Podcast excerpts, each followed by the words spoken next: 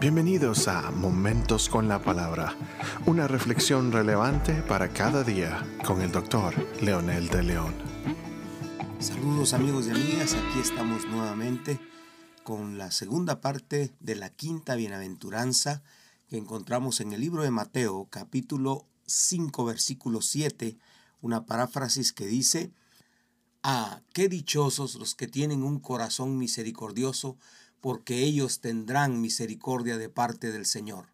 En el episodio de ayer mencionamos de dos personajes importantes del Nuevo Testamento que menciona Jesús. Por un lado, al que no tuvo piedad del que le debía 100 días de salario cuando el rey ya le había acabado de perdonar unos momentos antes 216 mil kilogramos de plata. Un rey compasivo y un deudor perdonado implacable.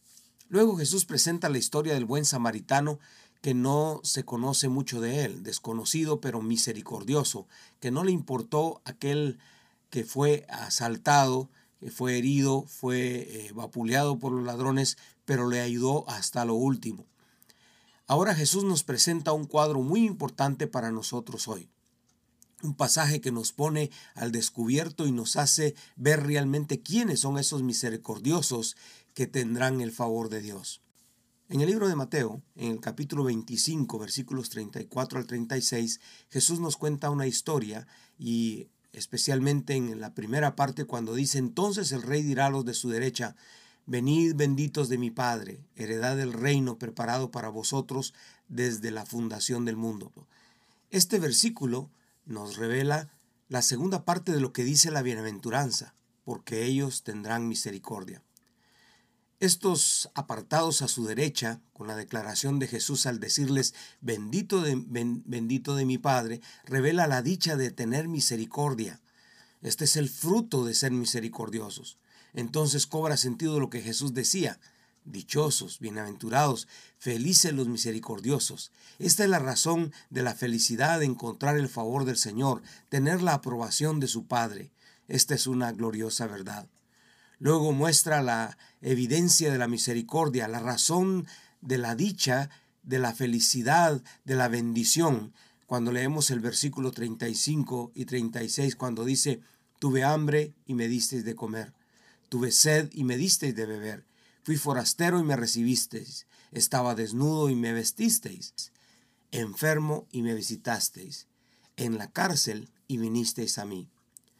Tuve hambre es la primera expresión que el Señor puso aquí. ¿Quién tuvo hambre? Aquí dice que Jesús tuvo hambre.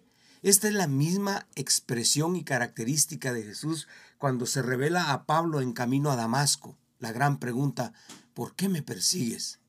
Oh, wow es la gente de Jesús, no es la persona misma de Jesús. Si usamos los mismos pasajes que están en la escritura y los comparamos, Jesús está personificando a las personas que sufren persecución, a los que sufren hambre, a los que están en la cárcel. Por lo tanto, Jesús está interesado en que nos fijemos en las criaturas de la tierra que tienen hambre. Esta es otra poderosa sorpresa. Es la misma palabra que Jesús usa en la bienaventuranza anterior. Dichosos los que sienten hambre y sed de justicia. Entonces, complementamos benditos los que proveyeron la comida que los hambrientos necesitaban. ¿Acaso no es esto justicia?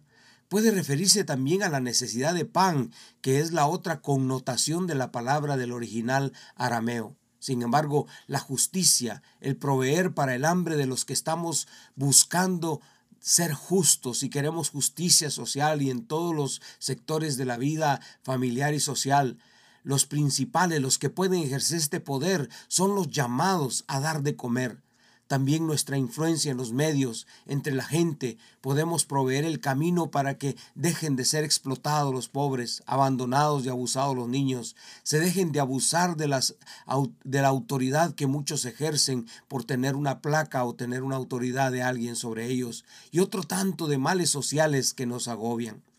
Todos los demás problemas de la humanidad son sed, indigencia, desnudez, enfermedad, esclavitud, opresión, alguien que tenga misericordia y pueda dar una mano, está llamado a hacerlo y puede hacerlo y debe hacerlo. Este es, este es el dichoso, este es el, el, bienaventurado, el bendito del Padre que está consciente de esa realidad y que provee para que sea esta una realidad. Conozco gente que habla de compasión y sirve en favor de muchos seres humanos, pero tristemente muchos de los que conozco se sirven de lo que deberían servir a los humildes y los pobres. La compasión no es llevar el vaso de agua o de pan a los pobres cuando lo he recibido primero y cobro por esos servicios. Eso no es compasión. Eso es hacerlo por un salario. La verdadera compasión es misericordia, es ser movido por mi relación con Cristo, el Cristo de Dios, que Él mismo se ofrendó, ofrendó su vida por esos pobres y miserables que no podían encontrar salvación en nadie. El llamado de Dios es contundente. No se trata de un verso elegante, muy bonito, para predicarlo un día en un taller de compasión o en un evento motivacional para darle a los pobres.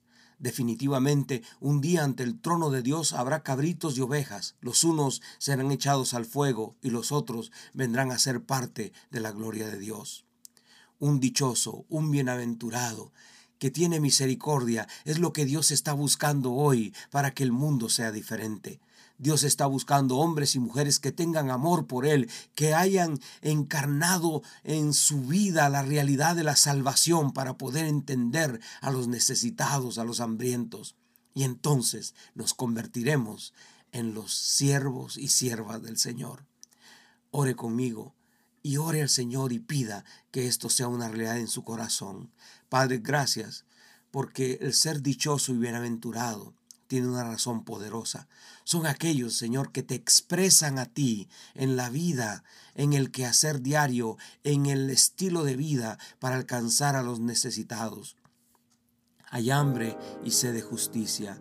Hay hambre y sed de comida. Hay hambre y sed de ser atendidos. Señor, hay tanto dolor y sufrimiento sobre esta tierra. Y dichosos los que pueden hacer misericordia. Dichosos los que tienen el pan para dar de comer al pobre, al necesitado. Ese que está clamando para ser oído, para que se le haga justicia.